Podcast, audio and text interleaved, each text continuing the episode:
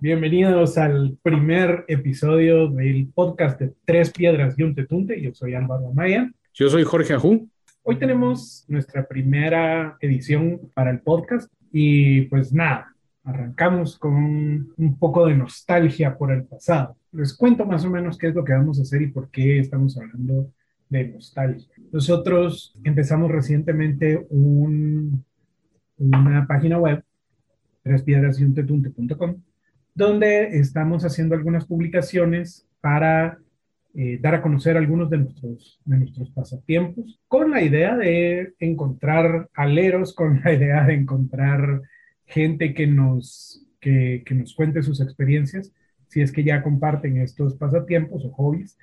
Y si no, pues de repente invitarlos a conocer algo diferente. Y justamente hablando de cosas diferentes, en nuestros dorados tiempos donde lo digital prima y es más fácil y más práctico tener, eh, qué sé yo, un teclado a la mano, Jorge nos está contando acerca de la importancia de lo análogo. Jorge, contanos un poco de qué es eh, o por qué debería de ser importante lo análogo sobre lo digital. Muchas gracias, Amaya. Antes que todo, también bienvenidos es una, una nueva experiencia para mí. Agradecido eh, enormemente con Amaya porque él fue el de la iniciativa. Hay que reconocerlo, él es el cerebro detrás de todo este proyecto que tenemos y te agradezco, Amaya, por tenerme en cuenta. Lo análogo, para mí escribir es, es algo necesario.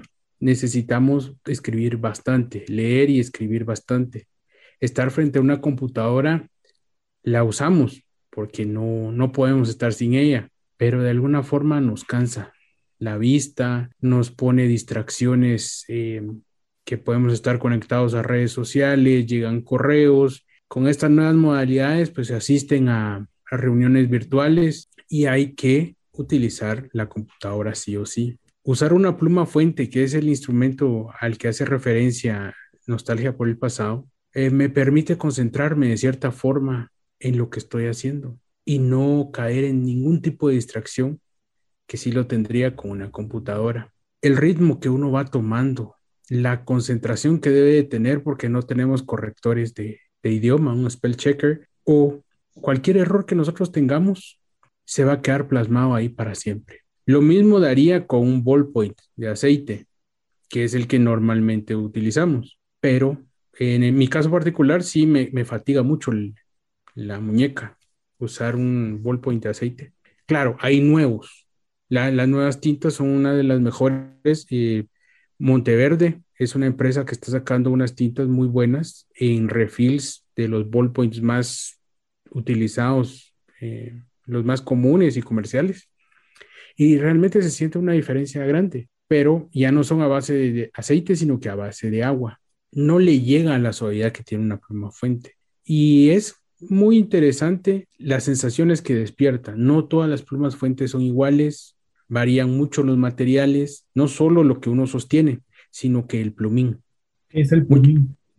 El plumín. Bueno, el plumín es realmente la parte que toca el papel. Lo el alimentador, el feed, como se le conoce en inglés, esa es la parte que utiliza la capilaridad es un fenómeno de los líquidos para que haya un flujo constante de tinta hacia el papel. Y lo que tenemos el cuerpo o donde está almacenada la tinta adentro, que ahí lo vamos a depositar. Bien, puede ser por un convertidor, por sistema de pistón o la mayoría como son los cartuchos, donde se almacena la tinta. El plumín, hay varios materiales, el más común es el acero inoxidable hoy en día, pero se inició utilizando con acero normal. ¿Qué sucedía? Que se oxidaba muy rápido porque la tinta es a base de agua. Por eso se pasó luego al oro como material del plumín. No es por un lujo que se usa oro en los plumines, sino para evitar la corrosión por el, por el agua. Pero igual el oro es muy caro. Con el devenir y el desarrollo de nuevos materiales, se empezó a utilizar el acero inoxidable, pero hoy encontramos tanto acero inoxidable como oro, titanio y la punta del plumín, lo que realmente toca el papel, dicen que es de iridio. Y les digo dicen porque el iridio es un material muy escaso. En el planeta es uno de los más escasos y ya no es 100% iridio. ¿Por qué se utiliza el iridio? Porque es muy fuerte, es más resistente que el acero. Cuando ustedes usan la pluma fuente, tienen que tocar el papel. Eso no se puede evitar. Hay un desgaste en el plumín. Para que dure más, por eso tiene el recubrimiento de iridio en la punta. Además del material, también es el grosor del trazo que se va utilizando, el, que se va desarrollando con la pluma fuente. Y yo no, lo creía hasta que lo experimenté. También la tinta es una variante muy importante.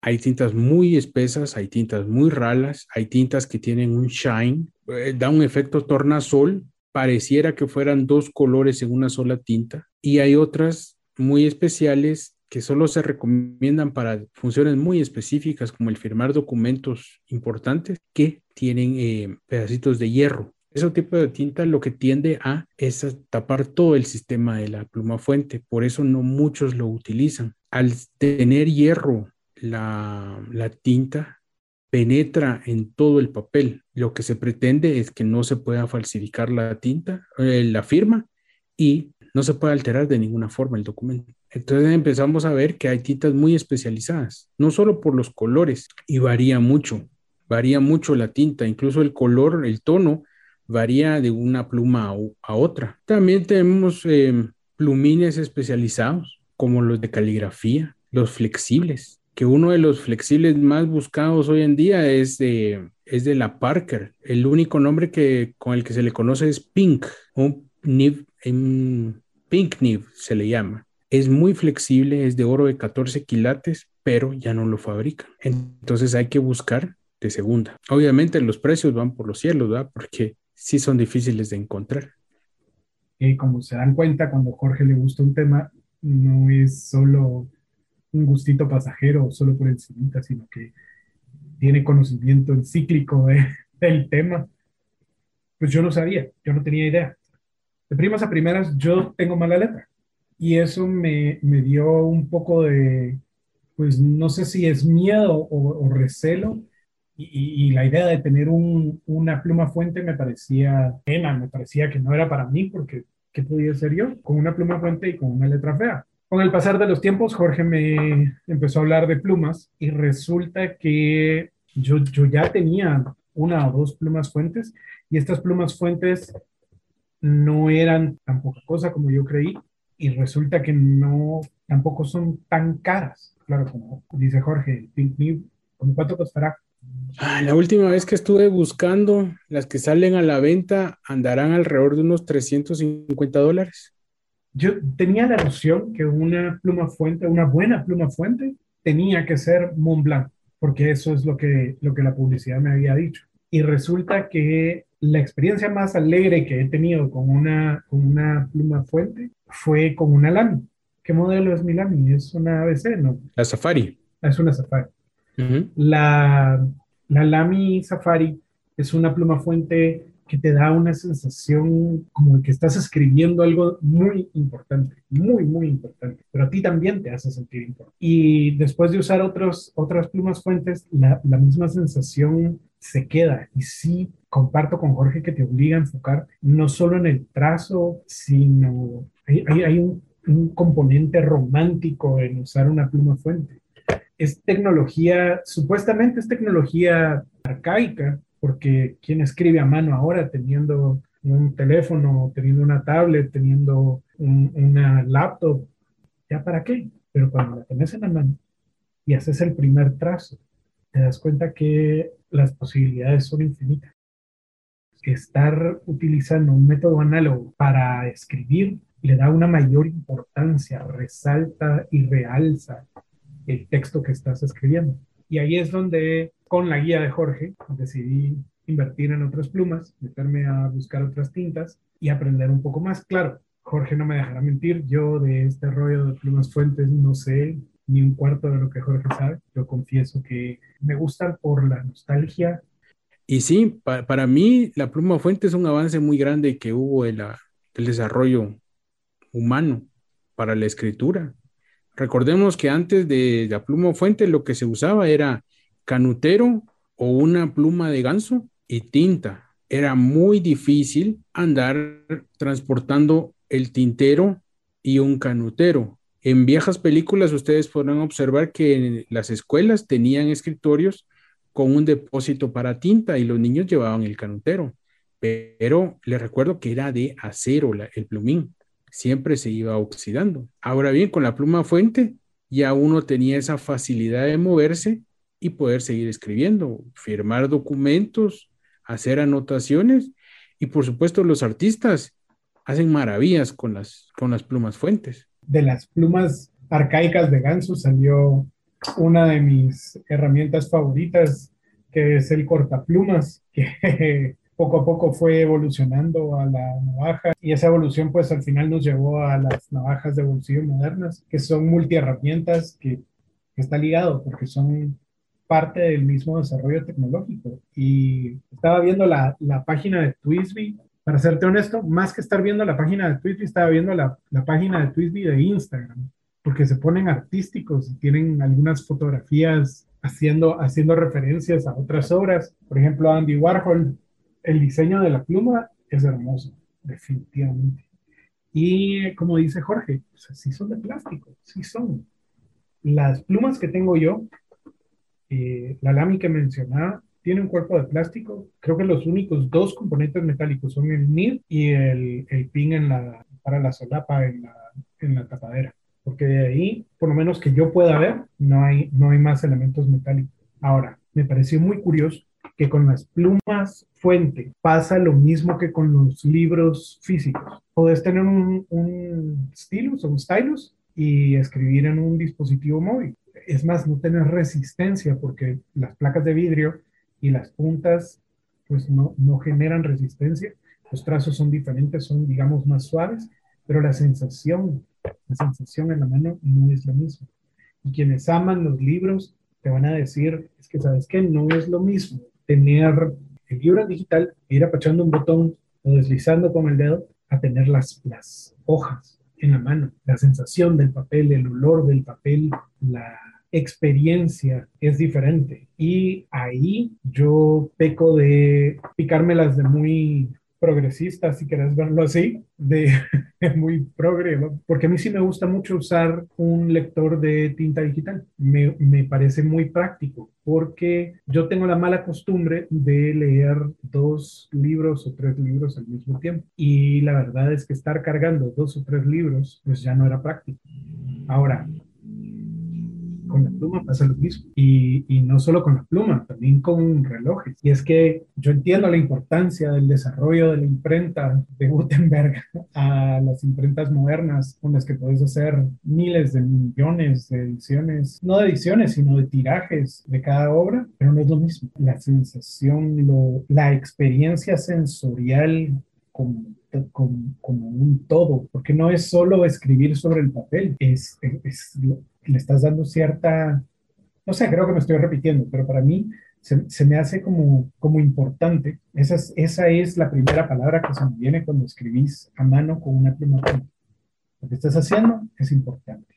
Para vos, que, que si lo ves más emocional, si lo ves más romántico, ¿cómo describís ese tipo de emociones y reacciones al usar este tipo de tecnología?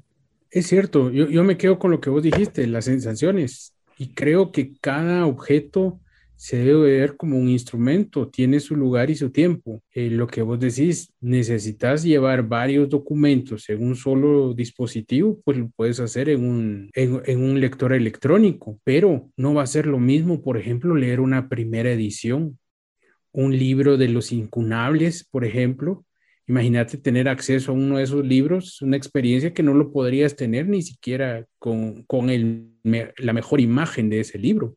Te conecta a, otro, a otra tecnología, te transporta a otro tiempo, el olor, el color, eh, en grafología, por ejemplo, y eso es lo que se aprecia mucho cuando uno escribe a mano, la sensación sí se queda impresa en el papel. Hay personas que presionan demasiado fuerte cuando están enojados. Y uno puede ver que pasa dos, tres hojas, bueno, ahora más, el papel cada vez es más delgado, pasa dos o tres hojas y se queda eh, la muesca, ¿no? Eh, los canales que uno hace. En grafología eso también lo estudian. Cuán profundo es el surco que uno deja con los trazos. Y sí, lo, hacen con ballpoint. Con una pluma fuente, les digo, la arruinarían. Con ese tipo de presión la arruinan porque también es un instrumento delicado, no hay que dejarlo caer. Y la pluma fuente tiene una de las particularidades que si uno los deja caer, por lo general caen de punta y se arruina el plumín.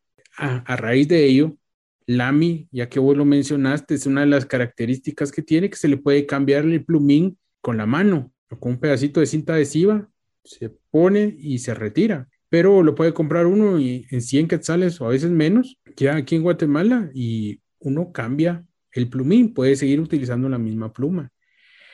En otros modelos es un poco más diferente. Eh, ya que hablaste de Mont Blanc, eh, ese es un plumín de oro. Hay que mandarlo a traer y bueno, los costos se elevan demasiado. Hablando de costos, ¿qué tan caro es empezar con una pluma fuente?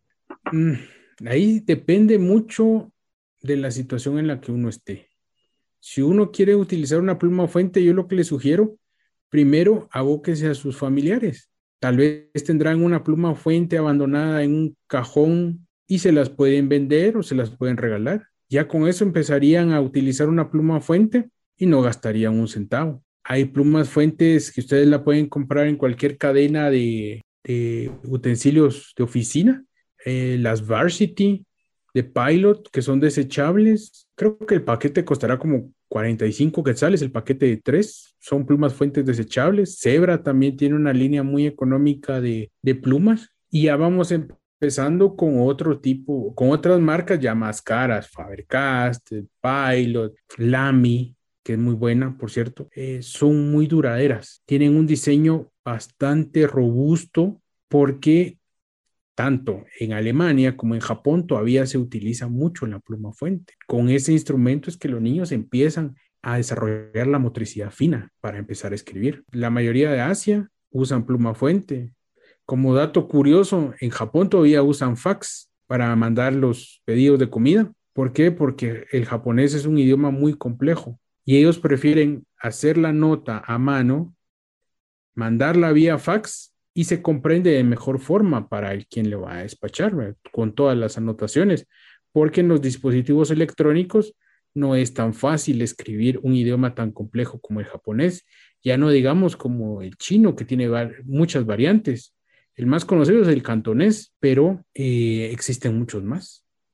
Hablando de tecnologías, hablando de apreciar eh, las artes antiguas, sí voy a cambiar de tema, pero no vamos a dejar este tema tampoco eh, al aire. Como les contaba, Jorge escribió una, una, nota en nuestro, en nuestro blog, en nuestra página.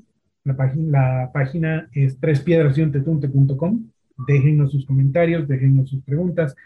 Jorge ya nos empezó a dar la cátedra acerca de las plumas puente. No es lo último que vamos a hablar de ellas, se los aseguro. Yo estoy empezando en el, en el vicio de las plumas fuente porque les voy a confesar que una no es suficiente y siempre uno va a querer buscar una tinta nueva, un color diferente, un nib distinto o un estilo para, para alimentar la pluma diferente. Pues eh, en mi experiencia personal yo paré haciendo un Frankenstein y ahora tengo jeringuillas en mi gaveta con las que meto tinta a cartuchos vacíos de otras marcas. Entonces, bueno, pues vamos a seguir con eso. Pero, pero, pero, eso será en otra ocasión.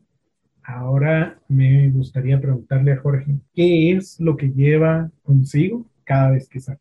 ¿Cuáles son esas cosas que si no lleva, se siente desnudo? Bueno, primero la ropa, si no me sentiría desnudo. No, no, solo me sentiría, estaría desnudo. Pero sí, bueno, lo normal. Billetera con documento de identificación, licencia, mi carnet, porque lo necesitamos. Si hay notarios por ahí escuchándonos, pues saben que tenemos cargar los timbres, el sello, dinero en efectivo, una agenda y claro, de último, pero no por eso, menos importante, una pluma. Aunque les he de confesar que ahora, con estos tiempos que estamos viviendo, eh, no estoy usando pluma, estoy usando un ballpoint, un ballpoint de acero inoxidable. Quisiera comprar la, la lámina 2000 de acero inoxidable, pero está muy carita. Entonces, algún día lo podré hacer. ¿Por qué uso uno de acero inoxidable ahorita? Porque hay que echar ese alcohol en las manos y hay muchos eh, materiales como el macrolón de la LAMI 2000 que eh, es un tipo de fibra de vidrio. Pienso que se puede dañar con el uso del alcohol. Otros materiales como la ebonita también serían, es muy riesgoso que se puedan arruinar por el alcohol. Entonces, estos días, cuando eventualmente salgo, sí uso uno de acero inoxidable pero es por esta razón. Ahora en la casa sí lo estoy usando más. De diario, antes de esta situación, sí usaba pluma fuente. No se derramaba, por eso por experiencia propia se los digo, muchos tienen miedo de no usar una pluma fuente de diario porque piensan que se les puede derramar. Eh, no, no, no pasaría eso con ninguna. E incluso mi primera pluma fuente es una Hero, es una pluma china, de las más económicas que pueden encontrar. Creo que en Amazon ahorita andarán como por los 5 dólares la unidad y los venden en paquetes de 20. Entonces, eh, sí son bastante económicas, pero hasta el día de hoy todavía la uso y funciona. ¿Y algún tipo de herramienta que lleves contigo? Herramientas, ahí sí no cargo. Por el tipo de lugares a donde yo asisto, siempre hay que dejarlos eh, con los de seguridad, hay que llenar formularios y eso me quita tiempo.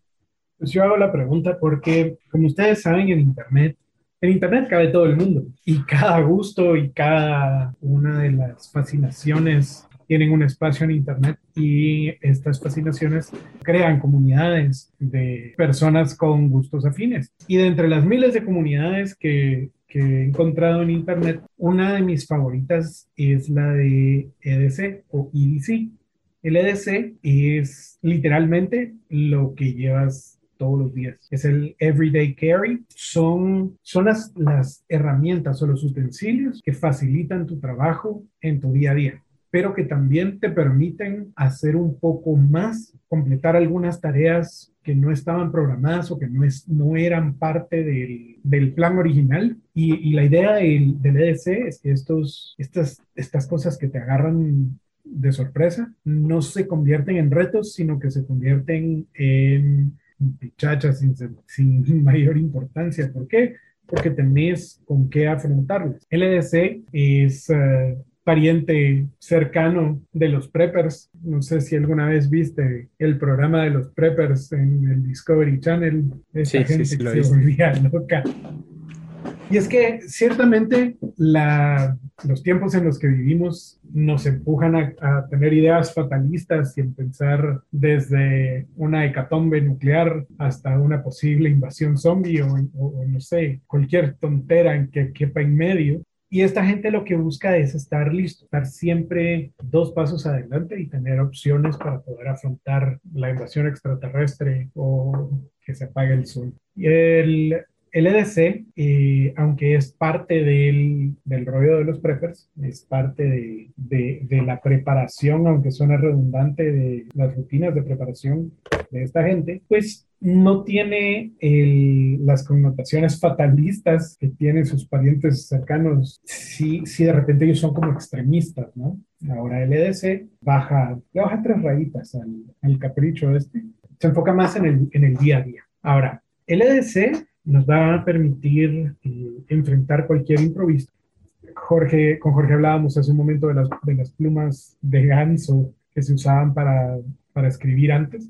Y algo que no faltaba en el kit de la tinta, las plumas, y tal, era un cortaplumas. Y el cortaplumas es una hoja muy, muy afilada, no necesariamente eh, larga en tamaño, que acompañaba a los monjes, eran por lo general los escribas, eran los que llevaban este tipo de, herramientas. Y ha ido evolucionando para ser eh, cada vez más pequeñas, más compactas, más prácticas y más fáciles de llevar. Y ahora tenemos maravillas como por ejemplo las navajas suizas, que tienen cualquier cantidad de años de, ir, de irse adaptando. Y pues hay gente que dice, pero yo para qué quiero llevar una navaja? No tiene sentido si yo trabajo en una oficina.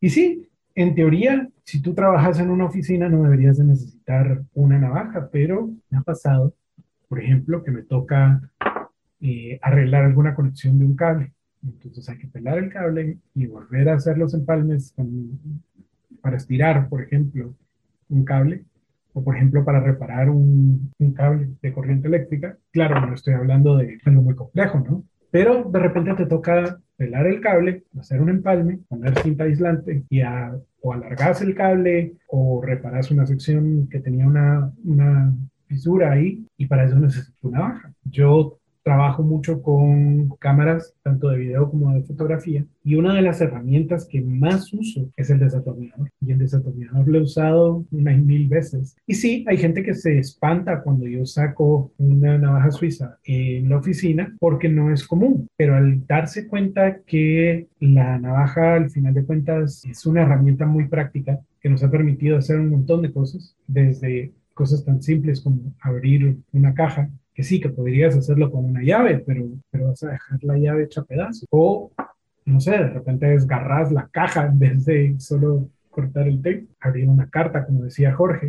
Las posibilidades de una multiherramienta son enormes. Y es tecnología eh, del pasado que a muchas personas les genera nostalgia. Una multiherramienta trabaja con muelles. Eh, estos muelles le dan el, el sonido característico ese sonido que es característico de las, de las herramientas estas, y son los muelles en la parte de atrás que detienen las hojas y, y, que sirven como una resistencia activa para que no te quites un dedo con la hoja cuando regresa, ¿no? Y sigue siendo súper útil, sigue siendo increíblemente práctico tener una, una navaja suiza que tiene desarmadores, que tiene un sacacorchos que tiene mil y un cosas que te pueden ser útiles. Pero el EDC no se limita solo a esto. Sé que, que, Jorge me mira con cara de, estás hablando mucho de la navajita, pero no sé si Jorge ha usado.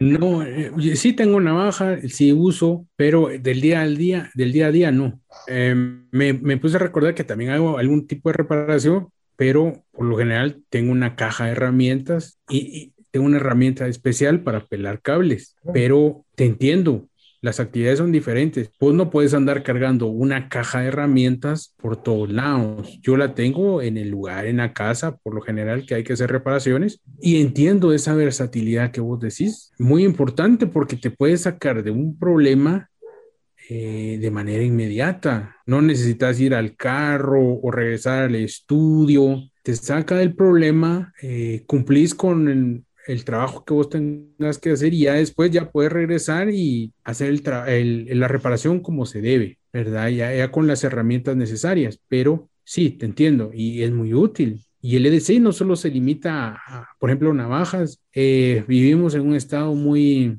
violento, hay muchos que dentro de su EDC hasta usan armas de fuego. Su vida depende de las armas de fuego por eso hay tantos modelos tan pues, compactos ahora. Confieso que yo no soy fan de las armas de fuego. No voy a negar que tienen un cierto encanto desde el punto de vista técnico, tecnológico, porque son sistemas ingeniosos los que mueven las balas de los disparadores, pero yo prefiero no llevar armas eh, conmigo. Una de las de las características que distingue a una, a una multiherramienta es que no, no es práctico para, para defensa personal. O sea, podés tratar de intimidar a alguien porque tenés una hoja de como dos pulgadas y media, tal vez un poco más, tal vez tres, pero en la praxis, a la hora de tratar de, de enfrentarte a alguien, la hoja no te va a permitir realmente hacer mayor cosa y siempre está la posibilidad de que se te cierre sobre los dedos, causándote una herida que al final de cuentas vas a perder más de lo que vas a ganar tratando de espantar a alguien. Posiblemente lleve un arma de fuego. Ahora, habiendo dicho eso, entiendo perfectamente la importancia de, de llevar armas o algún mecanismo de defensa personal mi recomendación por lo general va a ir más a lo no letal. Por ejemplo, cuando alguien me ha preguntado y yo, pues entonces tú qué, llevarías? Pepper spray. El gas pimienta es un mambo, es un mambo. Al final de cuentas, si disparas el gas pimienta y lo disparas en contra del viento, el que va a salir perdiendo vas a ser tú, pero te da todavía la oportunidad de defenderte sin necesariamente matar a alguien más, sin causarle un daño severo. Eh, las, las heridas, algún día deberíamos de jalar a Fernando y que nos cuente qué tan severas son las heridas de cuchillo, que me imagino que debe ser de lo peorcito. por cierto, Fernando, si nos estás oyendo y ojalá que nos estés oyendo, un saludo con mucho afecto. Sí, no, fíjate que lo, interesante también sería que nos dijera un EDC para padres primerizos. Yo, yo te voy a decir, eh, como, como papá novatón, que yo sé que tengo seis años de experiencia, pero como papá novatón, una de las cosas que eh, usábamos seguido en la pañalera es una mini multiherramienta. Y la mini multiherramienta o herramienta compacta que teníamos es la Dime de Gerber y, la verdad es que te vas a reír, pero lo primero que le ves es el destacador de para los calmantes, para los adultos cuando el niño no, no deja de llorar. no, pero lo usábamos mucho porque tiene la tiene la particularidad de tener una hoja dedicada a abrir paquetes eh, cerrados al vacío. Y entonces tiene tiene filo de un solo lado. Y esta herramienta la metes en el empaque y jalas y ya no necesitas destrozar tus, tus tijeras porque ya tenés con qué abrir este tipo de, de empaques. Y de ahí sacábamos desde, ¿qué te digo yo? Los accesorios para poder evitar que él se las, que mi hijo se lastimara con las esquinas de los muebles, que siempre se los quitó, los eh, sellos para las gavetas, que él mágicamente abría sin necesidad de, quitar el seguro. O sea, todo ese, todo ese rollo del child proof, que para que el niño no se lastime, para que no abra gavetas, para que no abra los lugares donde guardas los químicos peligrosos, es mentira. Los niños nacen con el gen MacGyver que hace que puedan abrir cualquier cosa pero eh, esto resultó muy práctico porque tiene unas tijeritas que en vez de utilizar eh, un resorte, eh, tiene un muelle que hace que las, que las tijeras regresen y se vuelvan a abrir de forma automática. Esto nos ayudó enormemente para quitar etiquetas muy largas en la ropa del bebé que de repente le, le molestaban a él mucho. Los trajes de baño para hombre traen adentro esta tela que honestamente no sé cuál es la función, pero ese mesh, esa tela, a veces lastima a los niños chiquitos. Entonces, yo sé que son diferentes, los modelos, por supuesto, van a variar, pero con la tijerita se los quitábamos para evitar que, que se lastimara y funciona maravillosamente como una herramienta. Aparte, eh, pues ya sabes que mi hijo es livianamente, livianamente salvaje. No, es, un angelito. Porque no lo he seguido, ¿verdad? pero eh, esta multiherramienta tiene unas eh, pinzas y las pinzas me han servido para sacar astillas y para retirar puntas de crayón incrustadas en piernas y brazos de mi hijo y de otros, de otros niños. Pues es muy práctica y también tiene, es como un alicatillo, pero de pinza larga que nos ha ayudado en diferentes cosas y, la verdad es que eh, para papás primerizos esta sí es una de las cosas que yo podría recomendar. No pesa mucho, no ocupa mucho espacio. Pues yo siempre la llevo, pues no en el bolsillo, pero sí, yo llevo una, una bolsa con algunas otras cosas que les compartí una foto en la, en la, ¿cómo es que se llama? En la página. Bueno, no solo te digo, te, te puedo mostrar, se ha usado y se ha desgastado, y creo que al final de cuentas eso es otra cosa. El EDC no implica invertir unas cantidades de dinero obscenas en equipo. Estas multiherramientas compramos, las compramos en oferta, compramos dos por 20 dólares. 10 dólares cada una, el precio fue muy, muy bueno. Nos han durado ya seis años y, y la verdad es que tienen una muy buena calidad, son muy, muy buenas. Habrá quienes prefieran Leatherman, por ejemplo, pero yo sí recomiendo Gerber extensamente. no sé, habrá que ver qué nos dice Fernando, que habrá que meter en el, en el EDC de, padres primerizo. Fernando, pues se imaginarán, si estamos hablando de él y, mezclando estos temas, es porque él es pediatra, también es cirujano. Y de nuevo, ojalá que algún día nos pueda, que sea pronto, nos acompañe para hablar de, de, Ya que referiste a la foto que compartiste en el blog, ¿Por qué no nos explicas cuál es la utilidad o cómo utilizas ese superglue en tu EDC?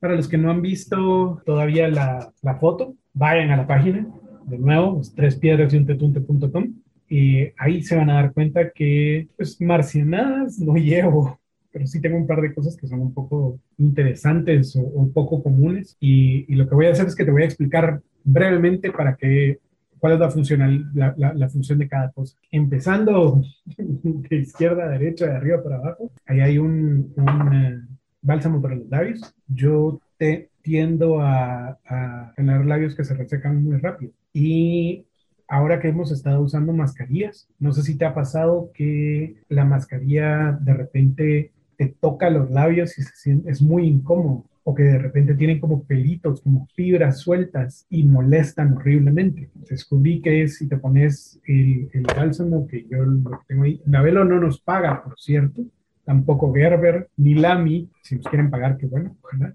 pero eh, mencionamos marcas que eh, tenemos un acuerdo con Jorge, las marcas de las que hablamos son marcas que conocemos y que hemos usado y por eso es que las mencionamos. Y que hemos adquirido con nuestro propio dinero. Claro. Ah, pero se aceptan donaciones, claro. Sí, de aquí en adelante. Sí. ¿Quieren review? Por favor. Paguen. Ah, no. pues el, el Avelo lo que hace es que te protege un poco los labios. Ahora con la mascarilla, no sé si a ti también te pasa, pero ando con la boca abierta más tiempo. Siento que me estoy sofocando porque tenés sobre el puente de la nariz la banda de aluminio de la mascarilla, que es increíblemente molesta y entonces andas con la boca abierta. Claro, nadie te ve, ¿verdad? Pero pues es para eso es el labelo. Debajo del labelo hay un encendedor. Yo ya no fumo. Bueno, muy de vez en cuando. No voy a decir que no. La idea de llevar el, el encendedor, y a veces no llevo solo el encendedor, ¿sabes?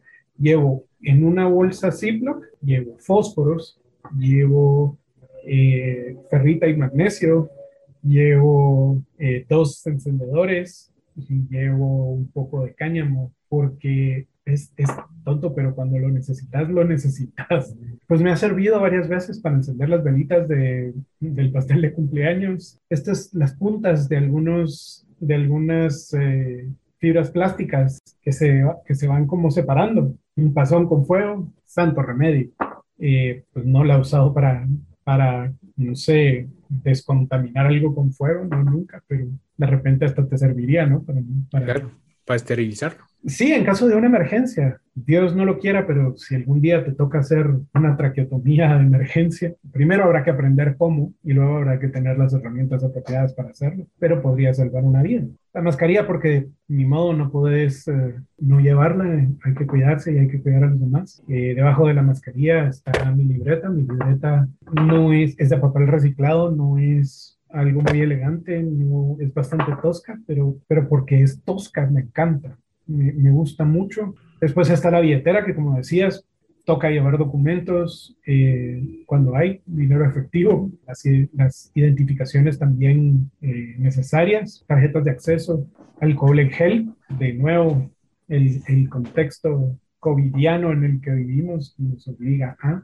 eh, y llevo también pañuelos desechables. Los pañuelos desechables son una de las cosas que la gente me pregunta ¿Para qué? Si siempre tenés acceso a papel higiénico, a servilletas. Y, sí, pero ¿sabes qué? Cuando no tenés, esos, no tenés esa facilidad y de repente te moquean. Pues sí, o en caso de, emergencia, porque me pasó que tuve que hacer una parada técnica en un mercado para usar el sanitario porque ni modo. Y, y no querías pagar el quetzal. No, si es que me estaban cobrando 5 por 3 cuadritos. Allá subió entonces. Allá está más caro. No, y entonces tener, tener eh, pues estas, estos pañuelos desechables, hasta para eso funcionó. Entonces, sí, sí, vale la pena llevarlos. Eh, después está el cargador, es una batería. La batería te permite una carga completa para el celular. No creo que llegue a tener más de mil miliamperios, pero por lo menos una carga es por seguro que la tengo. Eh, justo abajo de la, del cargador, que es ese cilindro negro, está la navaja. La navaja que tengo es una navaja suiza que compré con mi primer sueldo y le grabé mis, mis iniciales. ¿Qué modelo es? ¿Una Cadet? No. Eh, es de la familia Alox y esta, si no estoy mal, no es la Cadet, sino que es Jesús de la Cruz, se me escapó, se me escapó. Pero no, no es la Cadet. La Cadet tiene eh, la hoja principal y tiene un cortaplumas. Esta no tiene. Esta lo que tiene es el abrelatas. Ya en un, en un descuido te consigo el modelo. Tiene un pelador de cables, tiene el destapador de botella. Ah, no la.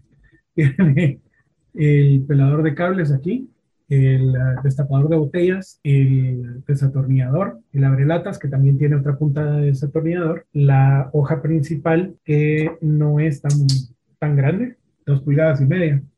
Algo así. sí. Y este tiene esta maravilla que te puede servir para cortar cuero o para hacer agujeros. Maravillosa para, en inglés se llama all, all, no sé cómo se llama en español, te soy honesto, la curiosidad no me había llegado hasta ahí, pero esta la he usado para abrirle incluso agujeros al cinturón de cuero y en vez de tener yo tengo conocidos que usan el taladro para hacerle un agujero nuevo al, cinturón y en vez de desgarrar el cuero y hacer un desastre, pues esto es un poco más elegante, el trabajo queda un poco más fino. El modelo te lo paso en un momento. Al lado de la, de la navaja está lo que me preguntabas. ¿Por qué, porque llevo, porque llevo ahí super glue? Eh, porque tengo un niño de seis años que destruye por donde pasa. Eh, Atila, cuando donde pasaba, la grama no, no crecía. Donde mi hijo pasa, Atila no, no se acerca. Entonces, eh, me toca reparar a veces. Me ha tocado reparar en vez de pagar. Y la verdad es que es maravillosa. Y como comentábamos antes de, de empezar a grabar, si tenés una herida abierta, te sirve. Te da una, un chance de cerrar aplicar la goma, dejar que se seque y te permitiría llegar a un hospital para que te traten adecuadamente sin que se infecte la herida. Ya si Fernando se nos, se nos une, él nos dirá qué tan bueno o qué tan malo es hacerlo, pero, pero le llevo también por, por, por cualquier, si, si, necesitas que no se muevan, ahí está. Esta es la mejor, la mejor manera de evitar que algo se mueva. Eh, al lado están los lentes de sol. Les eh, soy honesto, yo. Son Club Masters. No. no, el estilo. El estilo. El estilo es, es el estilo de los ray clásicos, de, no los de aviador, pero sí son. O son, wafers. Es que por el reflejo no, no, no, no, le distingo muy bien. Creo que son wafers. Parecen más Club Masters. Mira, estos son marcas Xiaomi. Ah, no, sí. no son caros, son muy muy, muy accesibles. Lo maravilloso de, este, de estos lentes es que tienen siete capas de protección y entonces te protegen de UV, te protegen de luz azul, te protegen de reflejo y te protegen, te, protegen de ah, mal de ojo, de las malas miradas. Entonces, compramos, compramos dos pares, eh, nos compramos en Intelaf, que son los únicos distribuidores que yo conozco, por lo menos que yo haya visto aquí en Guatemala tuve, la oportunidad de eh, estar en el mar, en, mar abierto, y el reflejo de, la luz en el agua no solo te cansa la vista, sino que como que te va drenando un poco la, energía. Y tener un, buen par de, lentes oscuros me, me ayudó mucho. O sea, hizo el viaje muchísimo más cómodo. Ah, eh, al lado de los lentes está el teléfono. No, no es la gran cosa, ya es un modelo un poco más viejo, pero el teléfono es mi herramienta principal de trabajo, así que ni modo. Al lado están los antialérgicos, porque ahora que empezó a llover, el cambio de clima, se levanta el polvo y, y si es antialérgicos o, o andar estornudando. Sí, o que te confundan con algo más. Sí, sí, ya un par de personas me han dicho, y mire, y fiebre no tiene tan bien, y no le duele el cuerpo. Ay, es que mire que como estornuda, ¿no será que tiene el COVID? ya se hizo la prueba. Sí,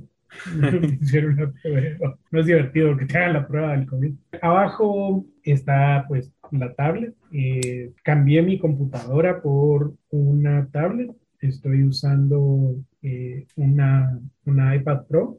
Eh, yo trabajo muchas fotos, trabajo con video, trabajo con textos y la verdad es que es, es maravillosa. Ha logrado reemplazar casi al 100% la, a, la computadora. Muy recomendado. No necesariamente tendrá que ser una, una iPad. Hay tablets que son superiores a las capacidades que tiene esta iPad Pro, que son mucho más accesibles incluso. La verdad es que a mí me gusta mucho el teléfono que tengo ahorita, eh, que por cierto lo acabo de cambiar, me acabo de pasar de, de Android a, iOS y justamente lo hice porque la tablet con la que estoy trabajando es, usa ese sistema operativo y poder mover imágenes del teléfono a la tablet y poder trabajar como sincronizado entre los dos dispositivos, a mí me ha ayudado barbaridades. Ahora, sobre la tablet está este eh, lápiz inteligente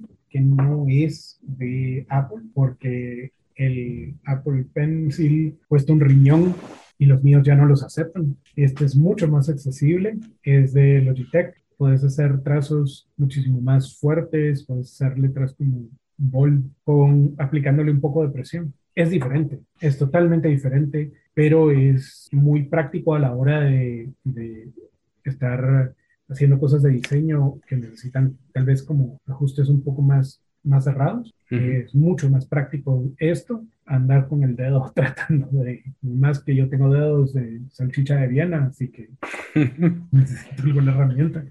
Al lado algo de la más pequeño. Pues algo un poco más, eh, ¿cómo decirlo? Preciso.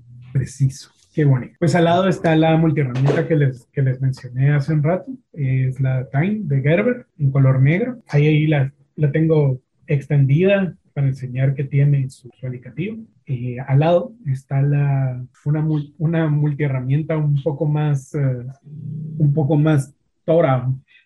Esa es, uh, es uh, marca SOG y tiene más herramientas, tiene hojas mucho más largas, más afiladas, tiene sierras, tiene esta, esta particularmente me la llevo a donde voy porque tiene eh, una pinza con, es la pinza del mosquito. ¿Sabes cuál es? No, no, sé. Y tiene la punta muy, muy pequeña. Es que no la tengo, no, no la tengo a la mano para mostrártela. La pinza, una pinza que termina en una punta muy fina, que me ha permitido hacer ajustes en cosas mucho más pequeñas, mucho más delicadas. Me permite una precisión que no puedo tener con, con la, con la Dime. La Dime tiene en la punta un espacio, el, espacio de la punta. No sé si lo logras apreciar. Sí, sí. No cierra del todo. Hay un espacio donde hay ambas partes de la pinza están dentadas para permitirte como mayor tracción, pero no cierran del todo. La, la otra, la SOG, esta sí me permite, eh, sí cierra por completo. Y tiene un sistema que te permite sin emplear muchísimo más fuerza, como multiplicar la fuerza. Digamos que es un potenciador.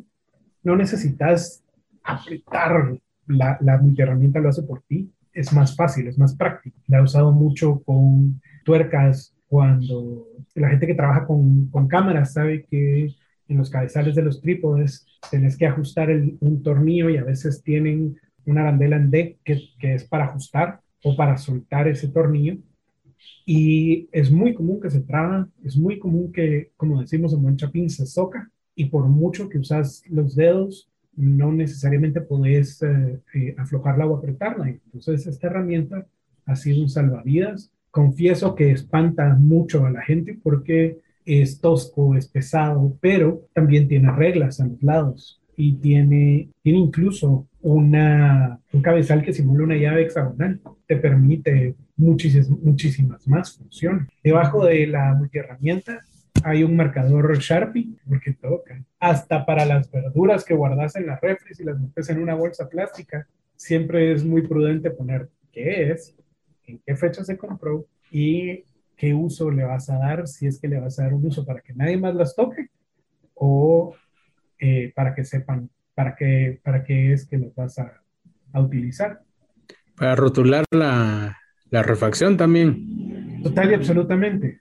Debajo de eso está el lector que les decía. Eh, yo, yo soy fan de llevar muchos libros en, en un mismo aparato, eh, pero es una de las versiones viejas que tiene teclado. Las versiones más nuevas ya no tienen ese teclado ahí Encima están unos eh, audífonos inalámbricos, perdón, unos audífonos Bluetooth. Sí, son inalámbricos, Bluetooth. Mm, creo que son iPhones. Estos los conseguí porque, muy a mi pesar, muy en contra de mi costumbre y, mi tradición, los iPhone no tienen jack, Para, para audífonos. Eh, a mí sí me gustan los audífonos de los audífonos tradicionales. Pues bueno, ya ahí para ir terminando, ¿qué más queda? Queda una linterna. Esa es la clásica de las clásicas. ¿La reconoces? Pues no, no es tan clásica y no la reconozco. Es una Maglite de las, de las medianas, pero no es LED, es de las viejitas, de bulbo. Ah, pero no, sí, porque la Solitaire es la más chiquita. Que es, ajá, que es la mini. Ajá. La, como llaverito. Esta es la mediana. No, bueno, no, no, es tan mini, es de no, no, lleva uno, ajá, ¿sabes qué? una batería AAA. Es gordita, pero es, es, uh, es pequeña. Sí. La, la, creo que la más delgada de ellos es la tipo lapicero. Puede que esté equivocado. Pero ya usa dos baterías. La Solitaire sí, sí, solo es una. Ajá, que es la lapicero, si no estoy mal, usa dos AAA. Ah, sí, sí. Sí, es un poco más larga. Ajá. Esta no, esta usa dos AAA, es de bulbo, como te digo, y en la colita trae una, un repuesto. Ah, muy bien. La he tenido desde hace muchísimos años. Funciona maravillosamente bajo el agua. Es, es increíble. Y se me cayó en una, en una piscina. Se me cayó en una... Vos sabés que lo primero que dijiste es que las plumas fuente caen de punta y sabés que yo ya tiré mis plumas sin querer. Porque así soy yo. Pues esta también se me cayó y se, se cayó encendida. Me tropecé, me fui de cara, se fue a la piscina no se apagó, no tuve ningún problema y ahí está, sigue funcionando. Al lado tengo una pluma fuente Faber-Castell. Te confieso que no sé qué modelo es. Déjame ver. El ojo crítico, el ojo de halcón. No, pues ni, ni tan de halcón, pues más parece una basic. Te digo. Tal vez un poquito más delgada que la basic. A mí me funciona, me gusta, me, ya me preguntaron si yo era escritor porque la usé para firmar un par de documentos. ¿Sabes que es uno de los plumines que más gusta de Faber-Castell? ¿Este? Sí. Mira. Es uno de los plumines eh, que parecen mantequilla, le dicen muchos gringos, porque sí se desliza bastante bien, se comporta muy bien con cualquier tinta. O algo que tengo que aclarar, no tienen que usar la misma tinta de la pluma y la misma tinta de la, la misma marca de la tinta. No tienen que ser iguales. Uno puede combinar distintas marcas de tinta con distintas marcas de plumas. Eh, al lado de la, de la pluma está la libreta. Yo hace algún tiempo eh, mandé traer de Estados Unidos una, un portalibretas porque eh, tengo la mala maña de meterme las libretas en la, en la bolsa de atrás y paran acolochadas y paran hechas tres porquerías.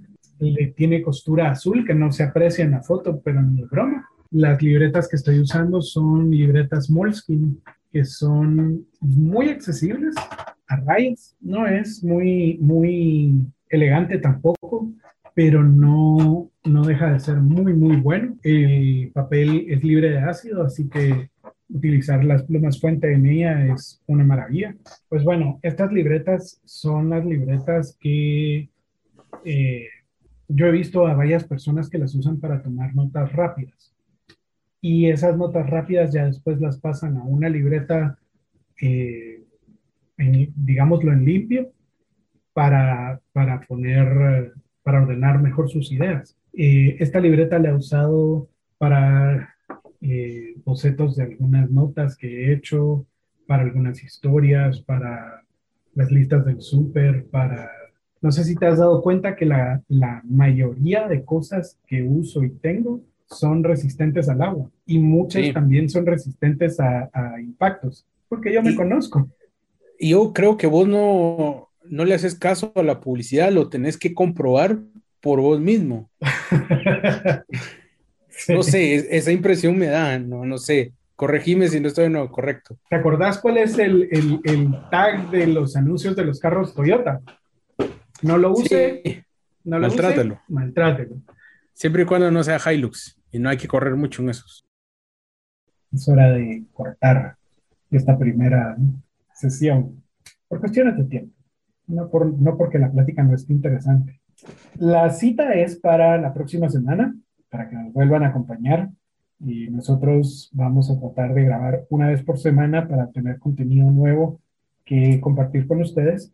Si ustedes tienen algún tema del que quieran que platiquemos o quieren que nos eh, extendamos un poco más en algún tema, por favor, con toda confianza, escríbanos en nuestra página. ¿Cuál es nuestra página?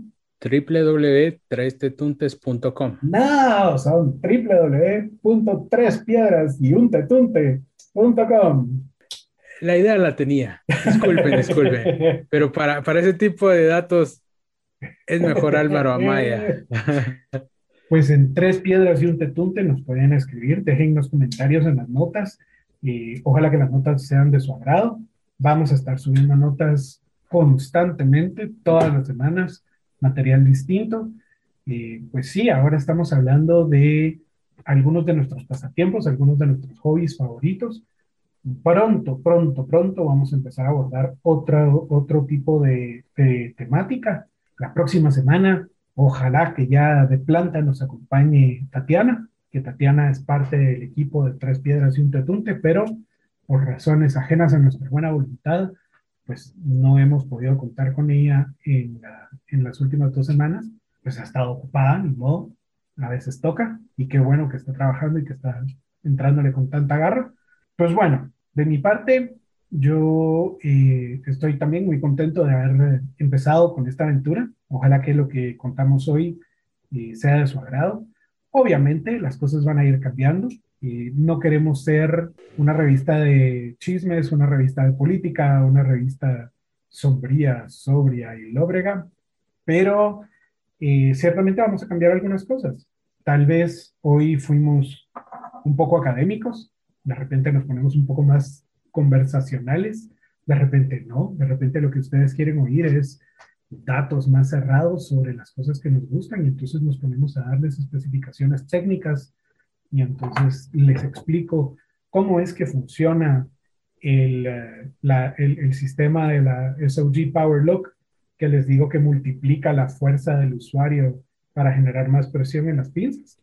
O de repente lo que quieren oír es acerca de relojes, o tal vez quieren oír acerca de máquinas de escribir, o tal vez lo que quieren es que hablemos de Pokémon. No lo sé. ¿Qué tal si nos cuentan? Pues ahí está la invitación. Los dejo entonces con eso. Mi nombre es Álvaro Amaya. Un placer, un gusto estar con ustedes. Y aquí está mi compañero que se despide. Yo soy Jorge Ajú les agradezco, te agradezco Amaya y a, a todos los que nos están escuchando. Gracias por brindarnos su tiempo es algo que no se puede recuperar y espero que les sea de su agrado, que no, no los hayamos aburrido, sino que al contrario, dejemos esa semillita y la inquietud de explorar esas tecnologías que están al alcance y nos puede servir para distraernos un poco de todo el ajetreo diario. Que pasen muy buen día. La próxima semana definitivamente vamos a hablar de Pokémon. Feliz tarde. Feliz tarde.